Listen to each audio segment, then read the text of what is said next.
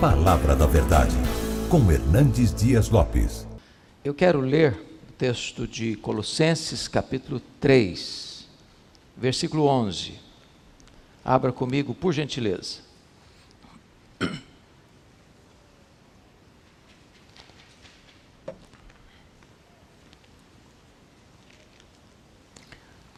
Nós leremos apenas um versículo na verdade, leremos apenas parte desse versículo.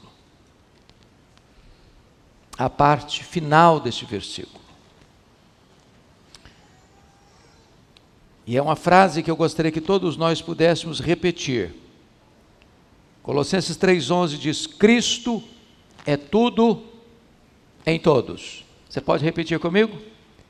Cristo é tudo em todos. É sabido de todos vocês que a carta de Paulo aos Colossenses é o maior tratado cristológico do Novo Testamento. Esta cidade chamada Colossos, que ficava às margens do rio Lico, na região metropolitana de Hierápolis e Laodiceia, foi o centro da explosão de uma doutrina perigosa que atacou aquela igreja, que negava as verdades essenciais da fé cristã, como a doutrina da criação, da encarnação e da ressurreição. E Paulo escreve esta carta da sua prisão em Roma para fazer a mais importante defesa desta verdade bendita da pessoa de Cristo. E aqui nesse versículo, ele não poderia ser mais abrangente. Cristo é tudo. E ele não poderia ser mais sucinto. Cristo é tudo em todos. Então, tomando esta frase, escrita pelo apóstolo Paulo, eu gostaria de considerar com os meus amados nesta noite sobre esta magna verdade. Cristo é tudo em todos. E vamos examinar isso sob algumas perspectivas. Primeiro, Cristo é tudo em todos os conselhos eternos de Deus. Segundo, Cristo é tudo em todos no Antigo Testamento. Cristo é tudo em todos no Novo Testamento. Cristo é tudo em todos, na história da humanidade. Cristo é tudo em todos, na igreja.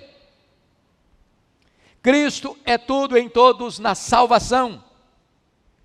Cristo é tudo em todos no céu.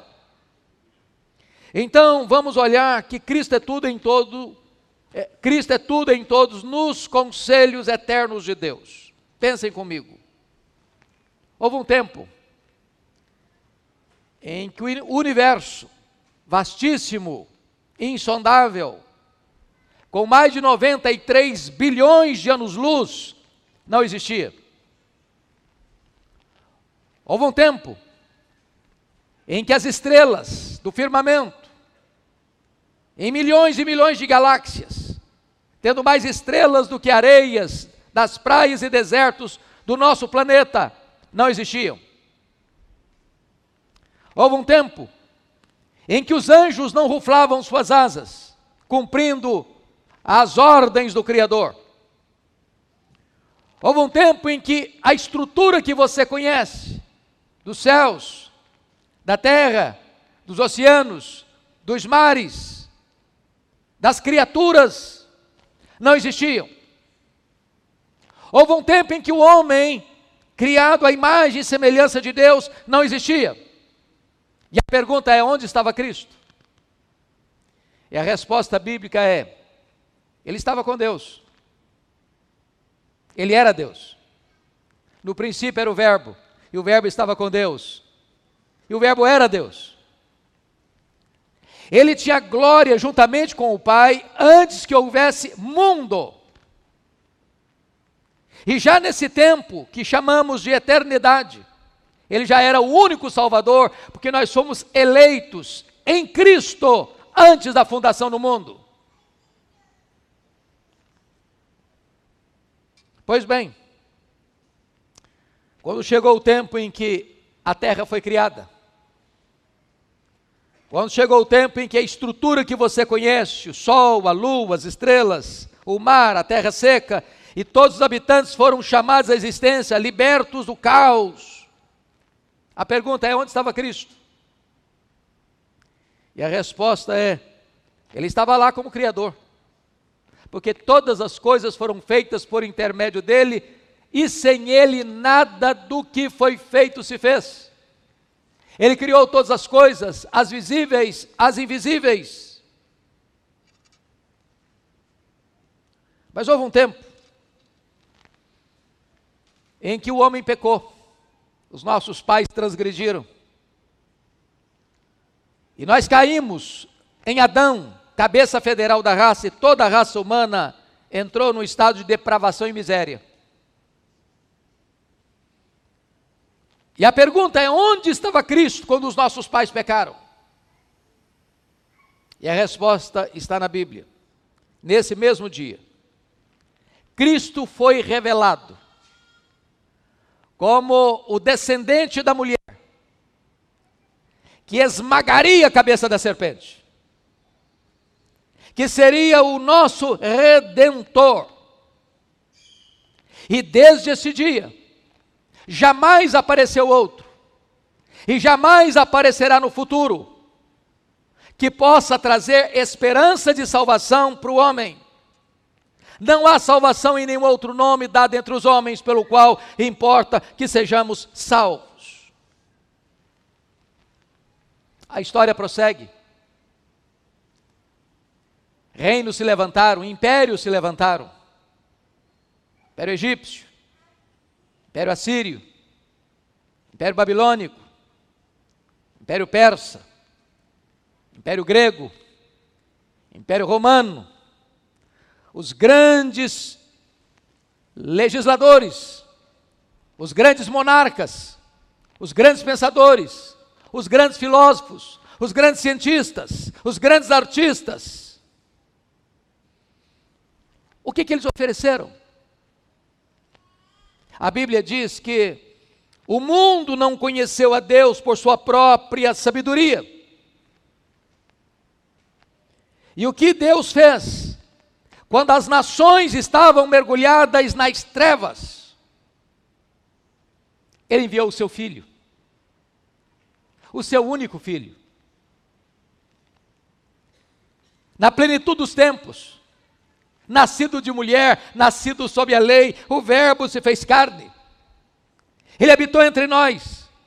Ele vestiu pele humana. Ele calçou as sandálias da humildade. Ele pisou o nosso chão. Ele bebeu a nossa água. Ele chorou a nossa lágrima. Ele sentiu a nossa dor.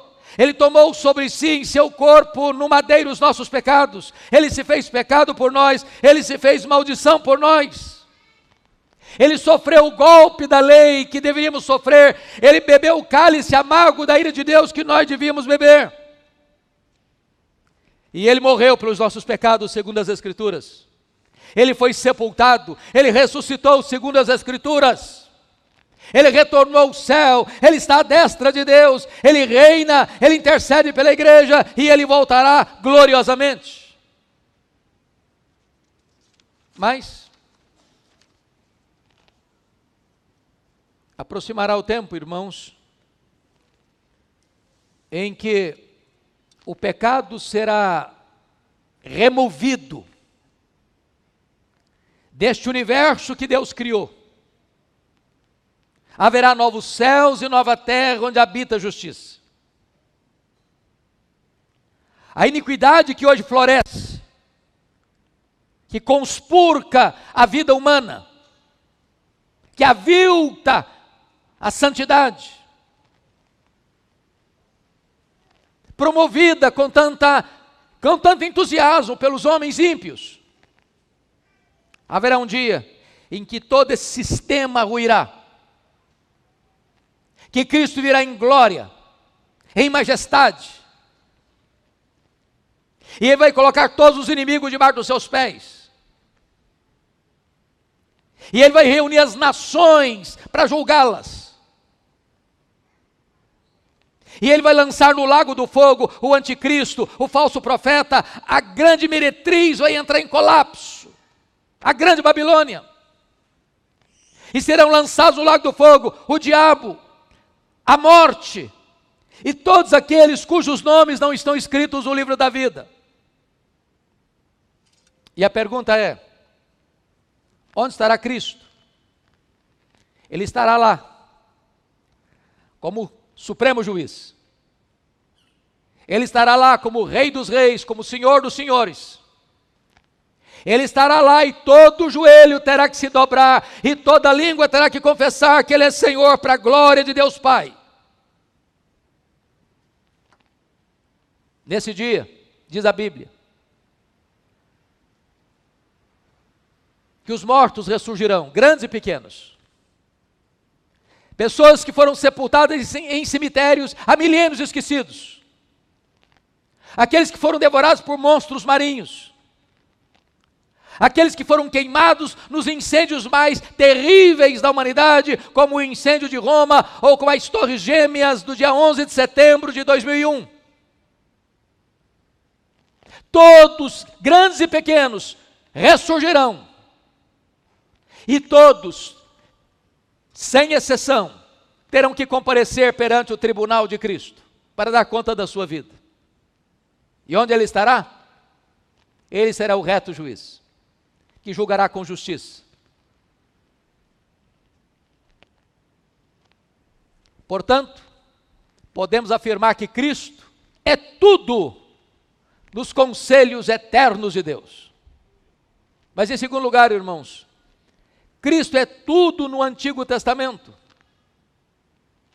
O, no, o Antigo Testamento fala de Cristo, aponta para Cristo. Os patriarcas falaram dele, os profetas apontaram para ele. Ele é a semente da mulher que veio para esmagar a cabeça da serpente. Ele foi simbolizado pelo cordeiro da Páscoa cujo sangue vertido, colocado no batente das portas, livrou os primogênitos de Israel da morte peremptória. Ele foi simbolizado pelo tabernáculo. Ele foi simbolizado pela arca da aliança. Ele foi simbolizado por aquele que estava dentro da arca, as tábuas da lei, o vaso com maná, a vara seca de Arão que floresceu. Ele foi simbolizado pela tampa da arca, o propiciatório. Ele foi simbolizado por todos os sacrifícios que aconteciam no templo. Ele foi simbolizado por todas as festas de Israel. Ele foi simbolizado pelo próprio sábado, tudo apontava para ele. Os milagres operados apontavam para ele. Ele era aquela coluna de fogo durante a noite que guiava o povo, ele era aquela coluna de nuvem que estava à frente do povo, ele era simbolizado pelo maná que o povo comeu, ele era simbolizado pela água que brotava da rocha, tudo apontava para ele, aquela serpente de bronze que foi levantada no deserto apontava para ele, tudo era sombra dele. Ele foi o Messias prometido, maravilhoso conselheiro, o Deus forte o Pai da eternidade, o príncipe da paz. O Antigo Testamento só tem uma pessoa que é o centro, que é o eixo, que é o vértice principal, é Cristo. Ele é tudo no Velho Testamento. Mas em terceiro lugar, irmãos, Cristo é tudo no Novo Testamento. Se o Antigo Testamento é a sombra, no Novo Testamento ele é a realidade. Se no Antigo Testamento ele é a promessa, no Novo Testamento ele é a história. Os evangelhos falam dele. Mateus, Marcos, Lucas e João. Seu nascimento, sua infância, seu ministério, seus ensinamentos, seus milagres, sua morte, sua ressurreição sua ascensão. Ele, no Novo Testamento, nos Evangelhos, está andando por toda parte, libertando os oprimidos do diabo. Os cegos veem, os surdos ouvem, os mudos falam, os coxos andam, os leprosos são purificados, os cativos são libertos e os mortos ressuscitam. Ele é tudo em Atos dos Apóstolos aquele que foi proclamado em Jerusalém, dizendo: Não há nenhum outro nome dado entre os homens pelo qual importa que sejamos salvos, aquele que, pelo determinado desígnio e presciência de Deus, veio para morrer e que os homens, de forma tão vil e cruel, mataram e o crucificaram na cruz. Esse o Senhor fez, Senhor e Cristo. E o seu nome foi anunciado em Jerusalém, em Samaria, em Antioquia da Síria, na Galácia do Sul, na Macedônia, na Acaia, na Ásia Menor, de Jerusalém a Roma, não tinha nenhum outro nome que era anunciado a não ser Cristo, Ele é o Senhor. Ele é tudo nas epístolas. Seja nas epístolas paulinas, seja nas epístolas gerais seja nas epístolas igrejas, seja nas epístolas pastorais, Cristo é tudo. É a sua doutrina, é a sua morte, é a sua ressurreição, é a sua ascensão, é a sua exaltação, é o seu senhorio. Esta é a única mensagem que os apóstolos pregaram no primeiro século: Cristo, Cristo, Cristo, Cristo, Ele é essência. Ele é tudo, em todos. Mas, amados, Cristo é tudo em todos em Apocalipse. Ele é o Cordeiro que morreu para comprar com seu sangue os que procedem de toda tribo, raça, povo, língua e nação. Ele é o leão de Judá, que venceu para abrir o livro e desatar os selos. Ele é quem está no trono. Ele é quem governa, Ele é quem reina, Ele é quem depõe reis, Ele é quem levanta reis. Ele é quem está com as rédeas da história em suas poderosas mãos. Ele é quem está sustentando a sua igreja. Ele é o cabeça da igreja. Ele é o intercessor da igreja. Ele é quem protege a igreja. Ele quem está conduzindo a história à sua consumação final. Ele quem virá em glória e colocará todos os seus inimigos debaixo dos seus pés e entregará o reino ao Deus e Pai para que ele seja tudo em todos. Ele é o Rei dos Reis, Ele é o Senhor dos Senhores, que vem em grande majestade e glória para buscar a sua igreja de forma visível, de forma audível, de forma inesperada, de forma repentina, de forma inescapável, de forma gloriosa, de forma vitoriosa. Mas amados, Jesus Cristo é tudo, também na história. Notem comigo. que quando João escreveu o Apocalipse, quando Paulo também escreve esse texto, César era senhor. O mundo se curvava diante de César. Os romanos, livres ou escravos, se prostravam diante de César para dizer que César era senhor.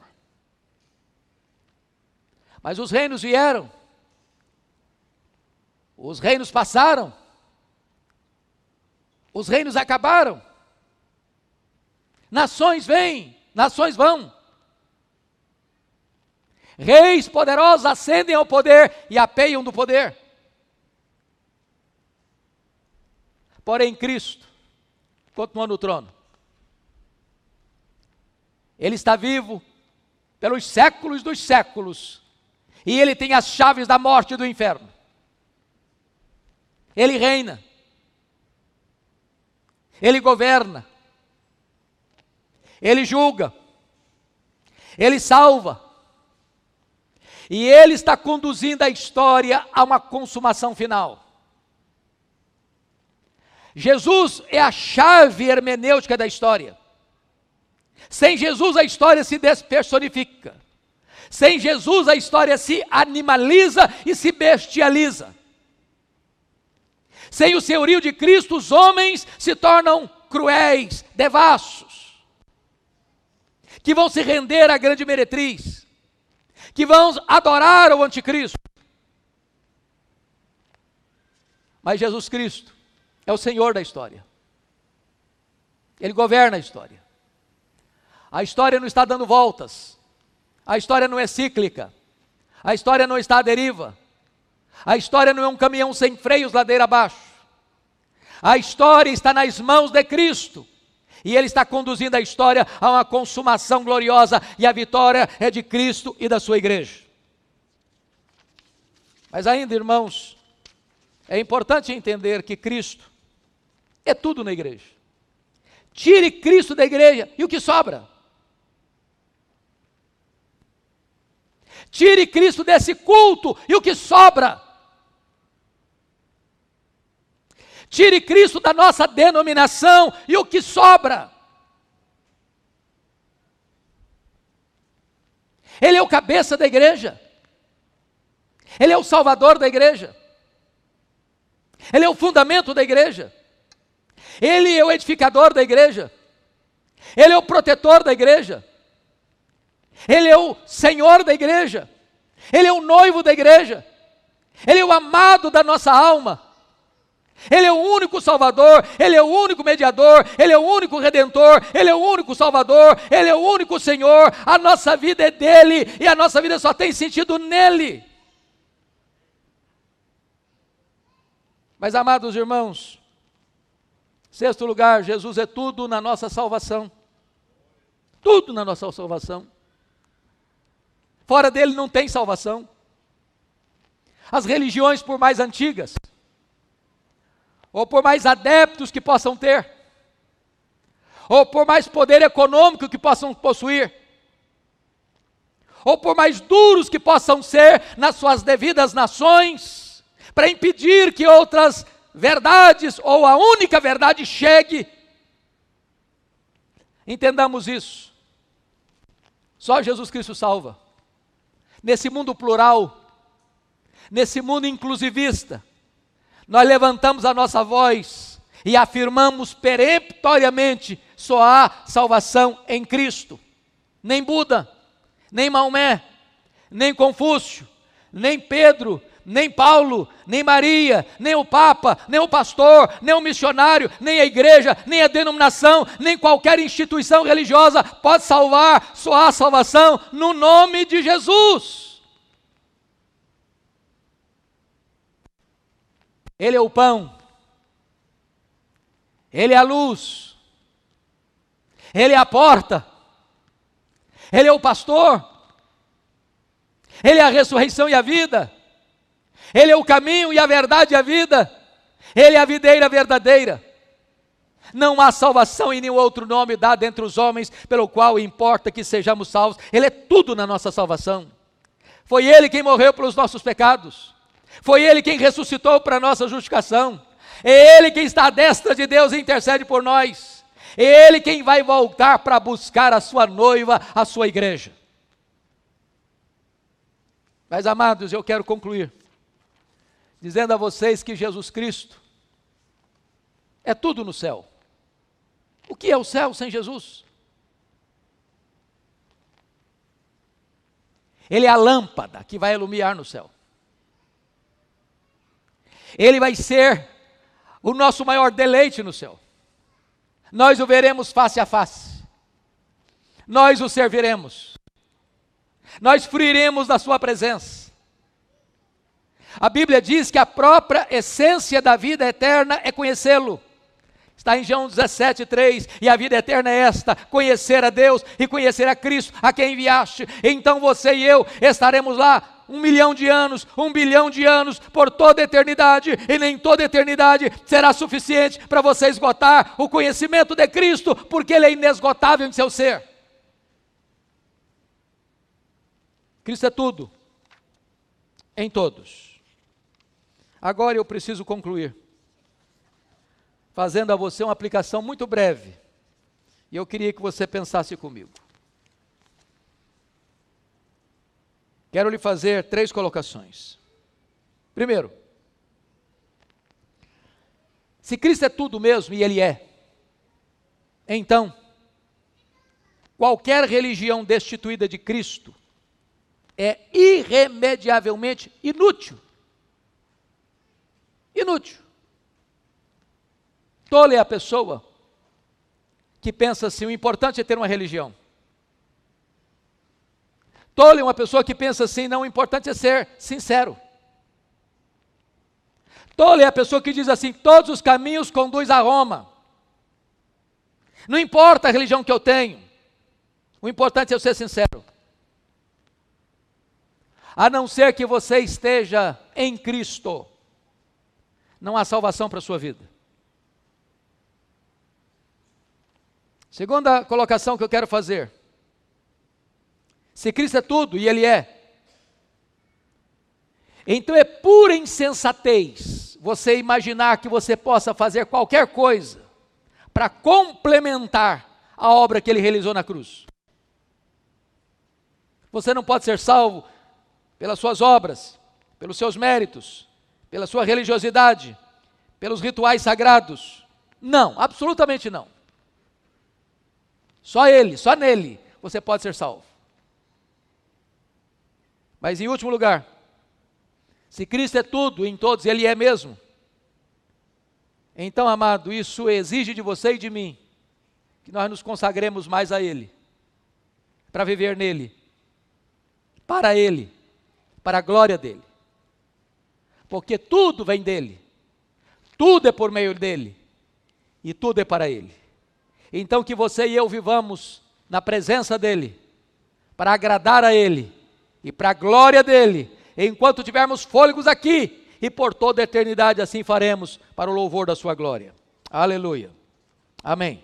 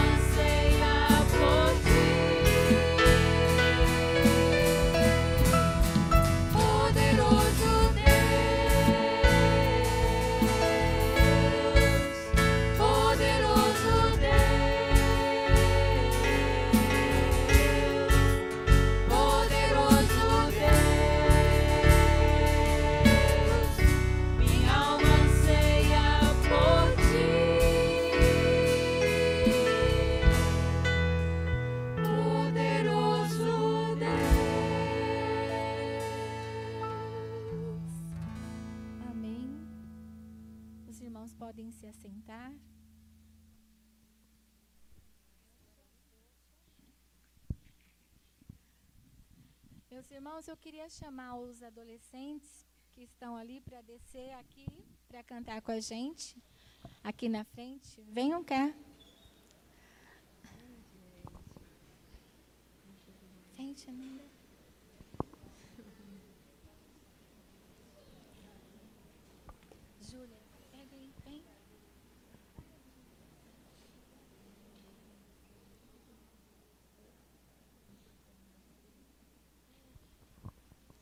Irmãos, o trabalho da UPA, né, a IPB Nacional, completou né, 54 anos de existência no Brasil. Então, é um trabalho que já tem uma longa história na Igreja Presbiteriana. E é um trabalho, como as outras sociedades, de muita importância.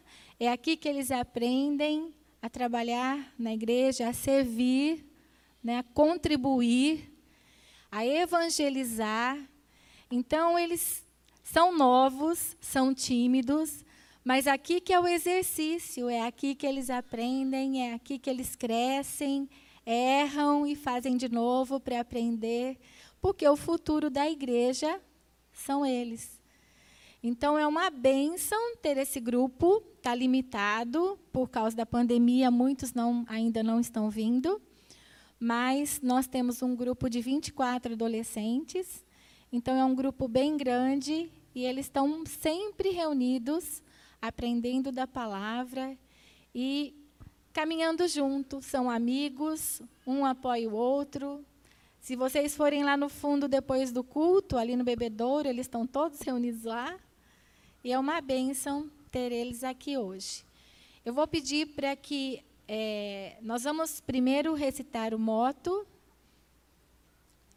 E eu vou pedir para que a igreja fale com a gente, para a gente ter um volume maior de vozes. Pode passar, Diego. Vamos lá? Ao Mestre sejamos fiéis, nas trevas sejamos luz, nas lutas sejamos fortes, servindo ao Senhor Jesus. E mais ou menos uns quatro ou cinco anos foi criado o hino da UPA. E nós vamos tentar cantar e aprender hoje, né, meninos? Então vamos lá.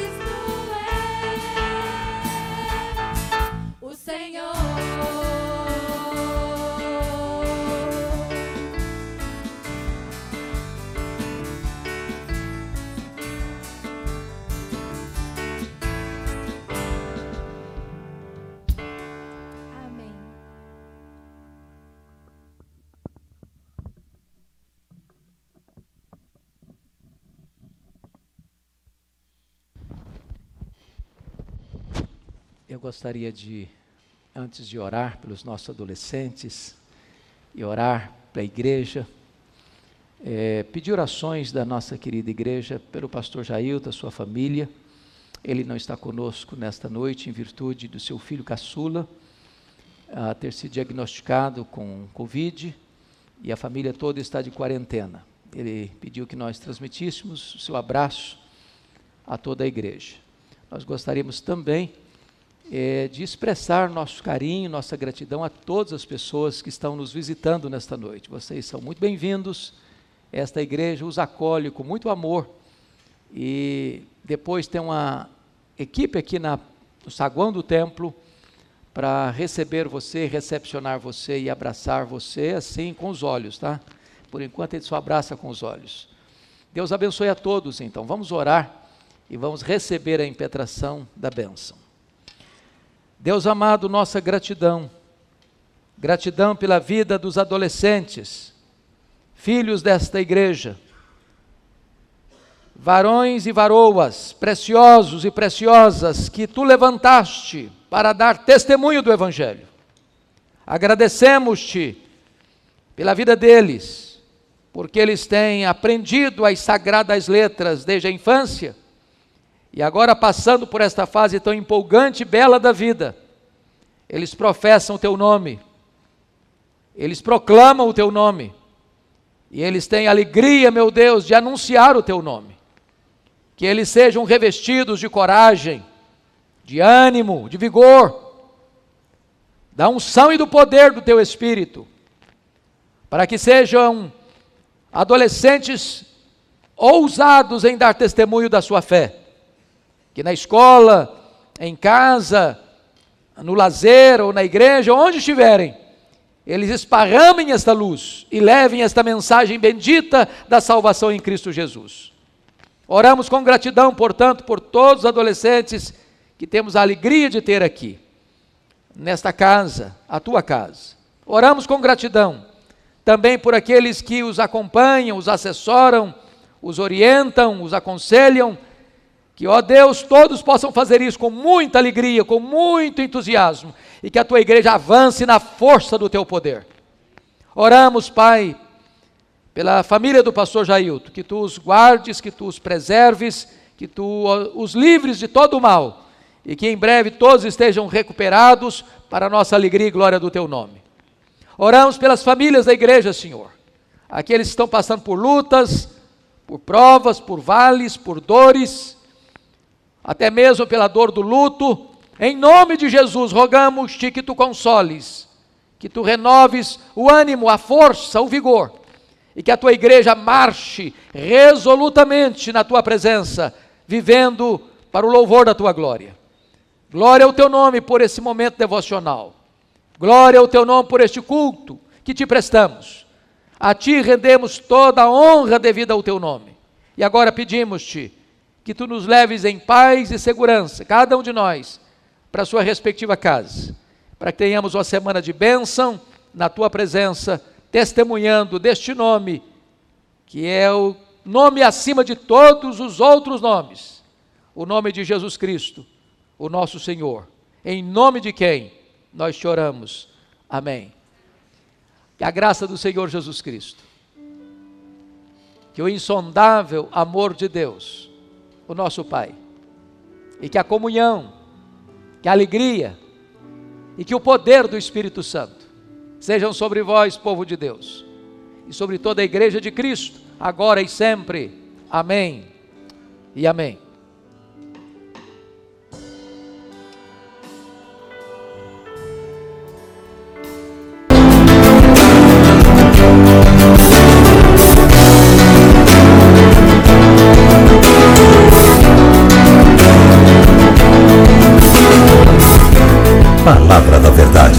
Com Hernandes Dias Lopes.